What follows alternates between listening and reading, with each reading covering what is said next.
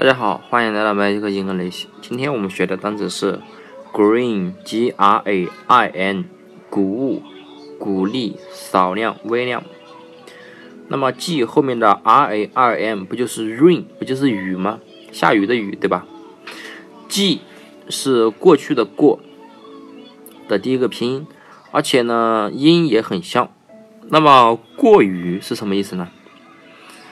过雨，那么不就是雨过天晴了，对吧？你想啊，雨过之后，谷物、谷粒是不是都生长了呢？而且雨下完了，然后空气中的小灰尘颗粒是不是也少了，对吧？所以 green 就是过雨，就是雨过天晴。那么大地大地上的谷物、谷粒不都长起来了吗？